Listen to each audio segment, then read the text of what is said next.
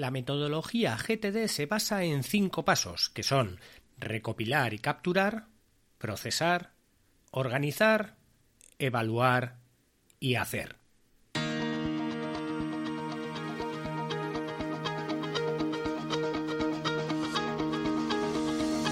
Hola, estás escuchando Proyecta, un podcast de Emilcar FM sobre dirección y gestión de proyectos, metodologías ágiles, lean, productividad y mucho más. Yo soy Abel Yécora y os voy a contar todo lo que tiene que ver con este mundo.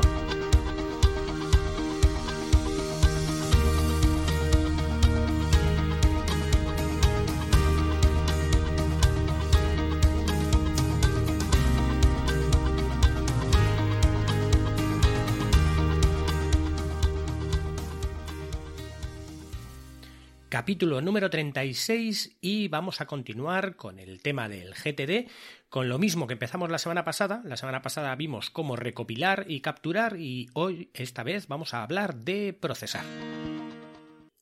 Antes de nada, vamos a repasar un poco lo que vimos durante el último capítulo y básicamente lo que vimos era cómo recopilar toda la información o cómo recopilar eh, y capturar todo lo que teníamos que hacer de alguna manera. La recopilación lo que se hacía era mm, atendiendo a todos los inbox que podamos tener y una vez que tenemos el inbox eh, y que los tenemos identificados, lo que vamos a hacer es procesarlos. Estos inbox tenemos que, eh, de alguna manera, rellenarlos con aquello que primero nos venga a la cabeza. Un inbox no tenemos que poner las tareas que tenemos que hacer, tenemos que poner la referencia básicamente a lo que tenemos que hacer, a lo que nos recuerde a que tenemos que hacer algo. No tenemos que perder tiempo en definir realmente los inbox, así que lo, donde se define es cuando procesamos estos inbox. Tengamos claro entonces cuáles son nuestros inbox porque son los que vamos a necesitar luego procesar. En primer lugar, vamos a coger cada uno de los inbox y tenemos que tener claro que lo que necesitamos es vaciar todos esos inbox. La tarea de procesar eh, muchas veces va unida a la tarea de organizar, ya que podemos procesar y organizar en un mismo paso.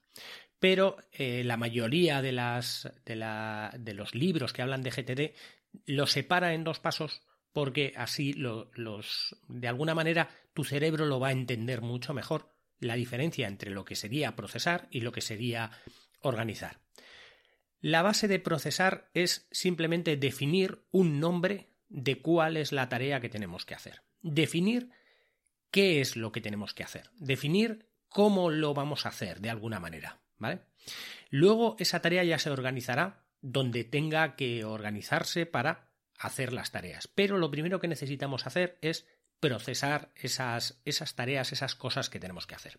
En el inbox podemos tener cientos de cosas de distintas maneras puestas. Por ejemplo, si tenemos que llamar a Juan, pues podemos eh, tener eh, puesto llamar a Juan. Si tenemos que enviar un correo de un presupuesto, pues presupuesto a Paco. Si tenemos que, no sé, lavar el coche, pues coche a, coche a lavar. Lo que tenemos que hacer en el proceso de procesar, en la fase de procesar, es definir eso como tareas, pero no como tareas realmente. El GTD, el problema que tenemos es que cuando, eh, cuando tenemos tareas que hacer, que muchas veces lo definimos con verbos, como por ejemplo llevar el coche a lavar, llamar a Juan, preparar el presupuesto, casi todo lo definimos como si fuera una tarea que tenemos que hacer. El problema es que cuando lo tenemos definido de esa manera y lo leemos, nuestro cerebro tiende a verlo como si fuera una un, trabajo, un trabajo que hay que hacer y, eh, realmente es un trabajo, pero cuando nuestro cerebro lo ve así, eh, tiende a hacerse un poco el vago y a no forzarnos o no animarnos a, llevar a cabo esas tareas. Entonces, es muy importante que eh, de alguna manera definamos esas tareas, las procesemos de una manera en la que nos anime a realizar esa tarea. Y eh, lo que se ha descubierto es que, o lo que David Allen descubrió por ver a la gente que era altamente productivo, es que la mayoría de las definiciones eran objetivos. Por lo tanto, tenemos que coger todas esas cosas que tenemos que hacer y lo tenemos que definir como objetivos. Pensemos siempre en objetivos, en el objetivo, en qué es lo que queremos conseguir. Porque cuando leamos la tarea, probablemente veremos o sepamos lo que tenemos que hacer. Pero si leemos el objetivo, aparte de saber lo que tenemos que hacer, de alguna manera nos animaremos a terminar ese objetivo, a, a, realizarlo, porque lo que, en lo que nos focalizamos es en la tarea ya terminada. Entonces, si nosotros lo que tenemos es que llamar a Juan, busquemos cuál es el objetivo. Si tenemos que llamar a Juan para concertar una reunión o para tomar unas cervezas, entonces el objetivo no va a ser llamar a Juan, el objetivo va a ser concertar reunión con Juan concertada. Cervezas con Juan tomadas. Tenemos que pensar en el objetivo de lo que queremos conseguir. Y por eso todas las tareas las vamos a convertir en objetivos. Siempre los definiremos como objetivos como algo hecho. Empezaremos a cambiar los verbos de llevar, hacer, los infinitivos a participios. A, eh, por ejemplo, eh, coche lavado o coche limpio, eh, que es el objetivo que final necesitamos o queremos hacer. Este mismo sábado estuve haciendo una charla sobre gestión del tiempo y una de las cosas que les decía a los a los, a los chicos y chicas que estaban atendiendo era que eh, las tareas las definieran independientemente de la metodología como objetivos. De tal manera que una persona me preguntó cómo podía hacer para aprobar uno de los exámenes. Entonces, eh, lo que le enseñé es parte de cómo dividir eh, el, montante total de hacer el estudio para el examen en pequeños trozos, pero definir todos esos pequeños trozos no como estudiar el tema 1, sino todos los títulos iban a haber sido, en este caso era eh, un, un, examen de, de, alemán, pues todos, todas las definiciones eran eh, alemán aprobado. ¿Qué era lo que quería conseguir? No se trata de que quiere conseguir aprobar un examen, sino tener alemán aprobado. Cuando te pones en el calendario las tareas de, o, reservas horas en el calendario para hacer una tarea y esa reserva, en lugar de poner estudiar alemán, que suena como, uff, que, que, me cuesta como, como hacerlo porque por cómo está definido, sin embargo, si pones alemán aprobado, y luego ya debajo como subtítulo puedes poner cuál es el tema que tienes que estudiar. Tú ya sabes que lo tienes que estudiar, pero cuando te pones con ello y ves alemán aprobado, te, lleva más a, ir hacia adelante, a cogerlo con ganas, porque al final estás pensando en el objetivo de lo que necesitas. Pues básicamente en el GTD se basa, la tarea de procesar se basa en definir qué es lo que tenemos que hacer, pero hay que definirlo como un objetivo. Una vez que tenemos ya la tarea definida como un objetivo, es cuando vamos a trabajar sobre esa tarea y la vamos a tener que, de alguna manera, procesar como hemos dicho hasta ahora, procesar para saber qué vamos a hacer con esa tarea. Pensemos que en esa tarea ya es un objetivo, que esa tarea ha dejado de ser algo que tengamos que hacer y va a pasar a algo que queremos hacer, que es un objetivo, conseguir un fin. Esa tarea vamos a poder hacer seis cosas distintas con esa tarea. Las seis cosas van a ser eliminar, archivar, incubar, delegar, hacer, o aplazar. Y para ello vamos a utilizar un esquema, o podemos utilizar un esquema al que, eh, respondiendo a ciertas preguntas, lo vamos a poder enviar a un sitio o a otro.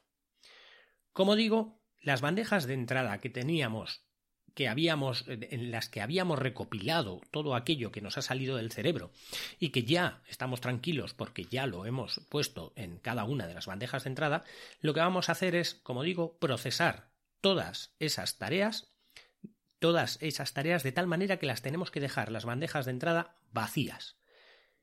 Lo primero que hacemos es ponerles un nombre como objetivo y lo siguiente que hacemos, tarea por tarea, lo ponemos como objetivo y lo siguiente que hacemos es preguntarnos si tenemos que hacer alguna acción sobre esa tarea. Hacer alguna acción sobre esa tarea es una pregunta que es un poco ambigua. Porque ¿qué quiere decir si requiere alguna acción? Requerir alguna acción quiere decir que tiene que cumplir al menos uno de los siguientes criterios. El primero tiene una fecha límite objetiva, quiere decir que tiene una fecha de algo, algo que se va a acabar, algo que hay que, que, tiene una fecha, que, que va a ocurrir en algo, ¿vale? Entonces sí que requiere una acción. El segundo caso es que eh, no hacer nada al respecto antes de la próxima revisión de la semana, o sea, antes de la próxima semana, no hacer nada con esa tarea antes de la próxima semana, tiene unas consecuencias que no se pueden admitir. Entonces, requiere acción. La siguiente cosa es que existe un compromiso personal firme e irrevocable por hacer algo al respecto antes de la próxima revisión semanal o antes de la próxima semana. Quiere decir que de alguna manera tú te has comprometido en hacer eso irrevocablemente antes de la próxima semana. Vamos a repasar las tres cosas. O tiene una fecha límite objetiva, o no hacer nada antes de la próxima semana va a requerir de que algo malo va a ocurrir, o te has comprometido a hacerlo antes de la siguiente semana. En ese caso, solo en ese caso, si es, si se cumple alguna de estas cosas, a la pregunta de si requiere alguna acción, entonces es sí. Pero si es una tarea que o bien se puede hacer a la semana siguiente, o bien no te has comprometido a hacerlo, o bien no tiene una fecha límite, o bien ninguna de las tres que habíamos dicho, entonces, a la, de, a la pregunta de requiere una acción, tienes que contestar que no. Tienes que contestar que no requiere de ninguna acción, porque tú ahora lo que estás organizando es qué necesitas esta semana y qué puedes dejar para la semana siguiente. En ese caso, en el caso de que digas que no, hay que preguntarse si eso que tú has puesto, eso que tú has anotado, ese objetivo que tú has puesto, ¿vale? Si te puede servir para algo. Piénsalo fríamente. Es algo que has anotado, pero que puede que ya no te sirva. Puede que ya haya ocurrido. Puedes haber apuntado un teléfono y ese teléfono ya no te sirve porque no tienes que llamar ni hacer nada. En ese caso, eliminas. Borras, lo mandas a la papelera. No vas a necesitar ese teléfono nunca más, bórralo. No vas a necesitar ese correo, bórralo. Cualquier, por ejemplo, un correo de spam. Un correo de spam te llega. ¿Qué es? Eliminar spam. ¿Requiere acción? Sí. ¿Cuál? Pues la borrarás. Pero si no requiere de que tú no hagas nada con el correo, digamos, que tú no tienes que hacer nada con ese correo de spam, pues entonces no te va a servir para nada, lo coges y lo eliminas. La acción es eliminarlo, pero no requiere que tú hagas nada con ese correo de spam. Así que lo eliminas, ¿vale? Si requiriese que tú te dieses de baja en la cuenta, entonces sería otra cosa, ¿vale? Entonces, si, si no requiere de ninguna acción que tengas que hacer esta semana y no te va a servir para nada, lo eliminas directamente, lo mandas a la papelera. Ya hemos seleccionado una de las cosas que podemos hacer con esa, con esa tarea, con eso que tenemos que hacer, que es eliminar. La segunda de las cosas es archivar. ¿Cuándo archivaremos? Una vez que hemos cogido nuestra objetivo, nuestra tarea, nuestro objetivo, ¿vale? Voy a intentar decir objetivo siempre. Una vez que hemos cogido nuestro objetivo, que ya lo hemos definido, y que eh, no requiere de ninguna acción, como hemos dicho antes, que no cumple ninguno de los tres pasos, que sí que te puede servir, entonces la pregunta es si necesitas revisarlo, si necesitas revisar eso que tienes ahí, si necesitas hacer una revisión, si necesitas visualizarlo en algún momento. Entonces, si es que no, directamente lo mandas a archivar. En el archivo van a estar todas esas tareas, cosas, objetivos o, o, notas que algún día pueden servir para algo, pueden servir para algo, pero que realmente no necesitan de una revisión. Por ejemplo, imaginémonos un número de teléfono de un amigo. ¿Qué es? Tener el contacto del amigo. ¿Requiere alguna acción? No. ¿Me puede servir? Sí. ¿Necesitaré revisarlo? No. Archivo. ¿Dónde? En la agenda de teléfonos. Ya tenemos la segunda de las opciones que podemos hacer, que era archivar. Vamos a por la tercera, que es incubar. Incubar quiere decir que vamos a tener ahí alguna cosa que tenemos que hacer algo, ¿vale? Volvemos otra vez al esquema, al, camino que estábamos marcando. Primero, tenemos la opción de decir qué es. Imaginémonos que yo algún día quiero, mmm, no sé, irme de vacaciones. ¿Vale? ¿Qué es? Vacaciones disfrutadas. ¿Requiere de acción? Ahora mismo no. ¿Por qué? Porque no lo voy a mirar esta semana. ¿Me puede servir? Sí, hombre, para disfrutar. ¿Necesito revisarlo? Sí, algún día. ¿Por qué? Porque no va a ser esta semana, pero algún día sí. No es un archivo, no dejo ahí las vacaciones. Va a llegar un día en que yo lo voy a tener que usar. Entonces, ¿qué lo metemos? A incubar. Y en incubar es aquellas cosas que vamos a hacer algún día, que necesitamos hacer, que vamos a tener que hacer, pero que no es esta semana, que no es esta, eh, e, esta vez que tenemos que hacer. Cuento esta semana porque lo ideal es hacer revisiones cada semana, pero luego veremos lo de las revisiones. Una vez que lo tenemos incubando, tenemos dos opciones dentro de incubar. Que la pregunta es, la pregunta que hay que contestar es si eh, si tenemos que revisarlo todas las semanas o eh, solo tenemos que revisarlo algún día. Si tuviéramos que revisarlo todas las semanas, entonces debería de ir a una lista que se llama esta semana no. ¿Por qué? Porque son cosas que no vamos a hacer esta semana, pero que tendremos que trasladar la semana que viene. Si no hay que revisarlo todas las semanas, entonces va una lista que se llama algún día tal vez. Esta lista suele ser la lista de los deseos, la lista de las cosas que queremos hacer algún día. Los grandes proyectos, por ejemplo, sacarte una carrera, aprender un idioma. Estas cosas van a la lista de algún día tal vez. Son cosas que nos pueden servir, son cosas que no tenemos que revisar todas las semanas, son cosas que eh, que, habría que revisarlo y es algo que sí que queremos hacer, que sí que nos va a servir de algo. Entonces ya hemos cumplido con la tercera opción que podríamos tener, que es incubar. La siguiente opción es, imaginamos que es, eh, la siguiente es delegar, delegar una de las tareas. ¿Cómo hacemos esto? Imaginémonos una nueva tarea. Esta tarea va a ser algo del trabajo. Por ejemplo, Em, no sé, instalar el sistema operativo de la última actualización al compañero. ¿Vale? Esta tarea nos va a llegar y lo que tenemos que definirla es como sistema operativo del compañero instalado.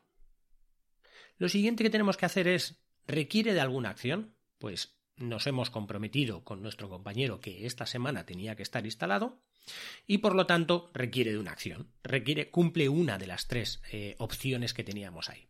Entonces, la siguiente cosa que tenemos que hacer es definir si lo puede hacer otra persona, si eso lo puede hacer otro. Si lo puede hacer otro, entonces lo delegamos, siempre. Siempre que lo pueda hacer algo otra persona, siempre lo vamos a delegar. Hay un paso intermedio aquí un paso intermedio que es definir realmente si ese, eh, ese objetivo realmente requiere de una sola tarea o de más de una tarea. Es mejor hacerlo previo por el siguiente motivo, porque podemos delegar subtareas.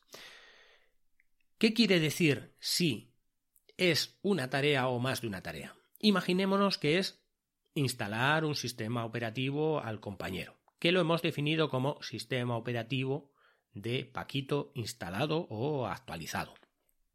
Nosotros tenemos esa tarea, pero para poder instalarlo necesitamos hablar con Paquito para quedar en el día que tenemos que instalarlo. Luego preparar los discos de actualización o preparar eh, las URLs o los drivers que se necesiten. Luego hacer distintas tareas. Entonces, una vez que tiene más de una tarea, entonces ya en GTD eso se llama proyecto. Más de una tarea es un proyecto y tiene su lógica que luego explicaré. Si es un proyecto, lo que vamos a hacer es, en una lista de proyectos, vamos a apuntar ese objetivo como proyecto. Pero vamos a extraer de ese proyecto la primera de las tareas. En el caso de instalar eh, sistema operativo de Paco instalado o actualizado, lo que vamos a hacer es, como es un proyecto, vamos a poner en la lista de proyectos sistema operativo de Paco actualizado. Pero vamos a sacar la primera tarea que es quedar en, o sea, fecha concertada con Paco de instalación del sistema operativo. Esa tarea es la que ya vamos a preguntarnos si lo puede hacer otra persona. Si alguien puede quedar con Paco para poder hacerlo. En ese caso, si alguien lo puede hacer, entonces lo delegamos.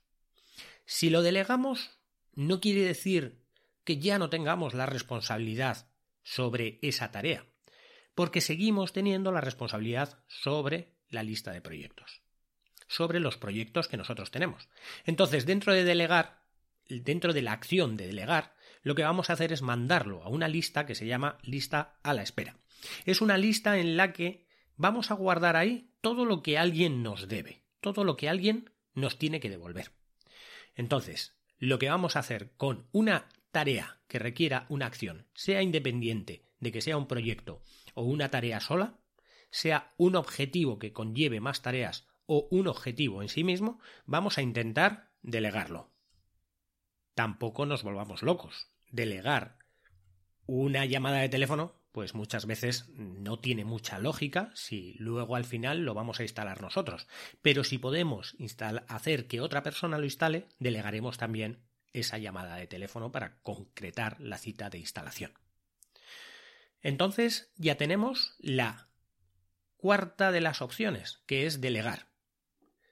La siguiente de las opciones es hacer, hacer la tarea. Esto tiene muchas veces una connotación un poco extraña, un poco mala o antiproductiva en el sentido de lo que el GTD eh, marca eh, que hay que hacer, que se llama el hacer, que es cuando una tarea tarda menos de dos minutos, eh, entonces lo haces. La regla de los dos minutos es un poco, como digo, que se puede, se puede considerar que si la sigues al pie de la letra muchas veces dejas de ser productivo. No se trata de que sea que si una tarea cuesta menos de dos minutos la hagas ya. Se trata de que si una tarea cuesta menos de hacer que de organizar, entonces hazla. Si te va a costar más el eh, ponerla en tu lista de tareas que el hacerla propiamente, entonces hazla. ¿Por qué? Porque añadirías trabajo a la hora de tener que organizar esa tarea en algún sitio. Pero si esa tarea en sí, esa tarea, tardas menos en procesar el resto de la tarea, en ponerla en la lista de tareas que tienes que hacer, que hacerla propiamente, deberías de ponerla en la lista de tareas. El motivo es que si te basas en los dos minutos, puedes tener 50 tareas, que 50 por dos minutos se te van a ir prácticamente a casi dos horas de trabajo en la que vas a perder dos horas de trabajo haciendo cosas de menos de dos minutos y muchas de las cosas que vas a evaluar que son menos de dos minutos van a ser más de dos minutos.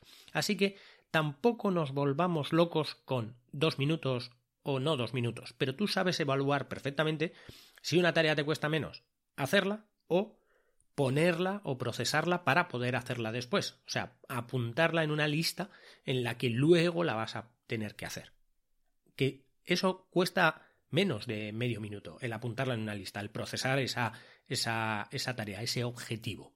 Pero si te cuesta menos hacerla, como puede ser, yo qué sé, tirar una bola de papel a la papelera, pues te va a costar menos tirarla a la papelera que apuntar, tirar la bola de papel a la papelera, obviamente.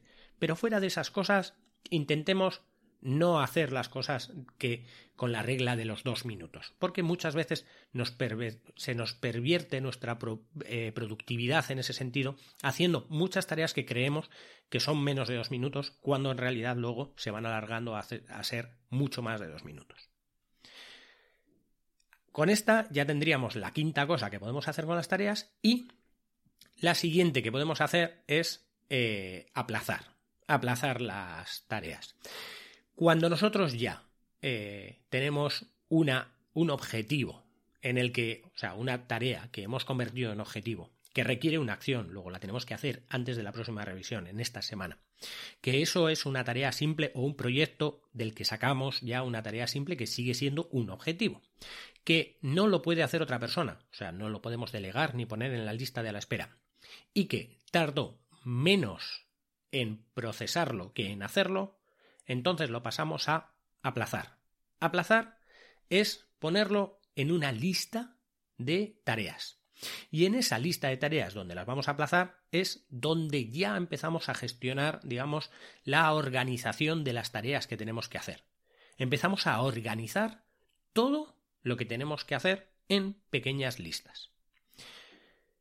Antes de terminar, porque luego va a ir el siguiente paso, que es el de organizar, antes de terminar, me gustaría eh, hacer un poco de hincapié en el concepto de lo que, de por qué proyecto o tarea es más de una tarea.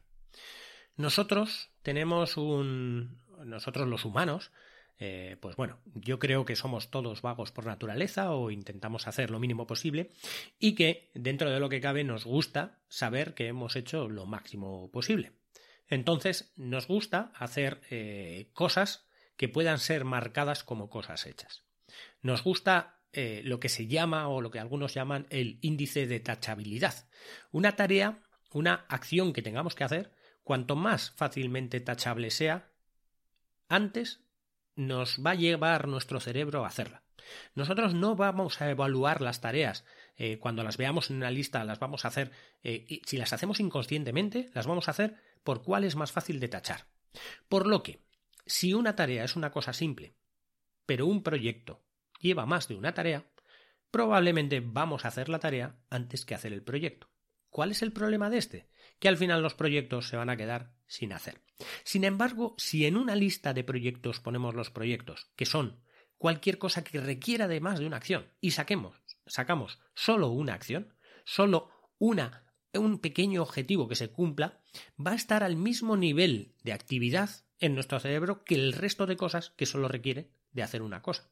De tal manera que cuando vayamos a nuestra lista a revisar todo lo que tenemos que hacer, vamos a tener ahí mezclado cada una de las tareas de los proyectos que tenemos que hacer, cada una de las mini tareas de cosas únicas que tenemos que hacer, mezcladas con aquellas cosas que realmente solo tienen una cosa, pero todas son igualmente fáciles de tachar, igualmente fáciles de hacer. ¿Por qué? Porque van a requerir solo de una acción.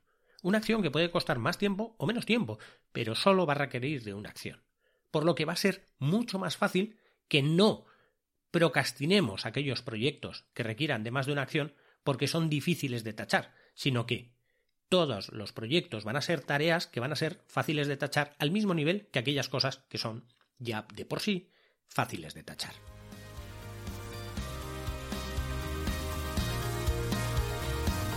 Y hasta aquí el capítulo de hoy. Muchas gracias por escucharme. Tenéis todos los medios de contacto y la información y los enlaces del capítulo en emilcar.fm barra proyecta, donde espero vuestros comentarios. Hasta el próximo capítulo y no os olvidéis de que lo bien planificado bien sale.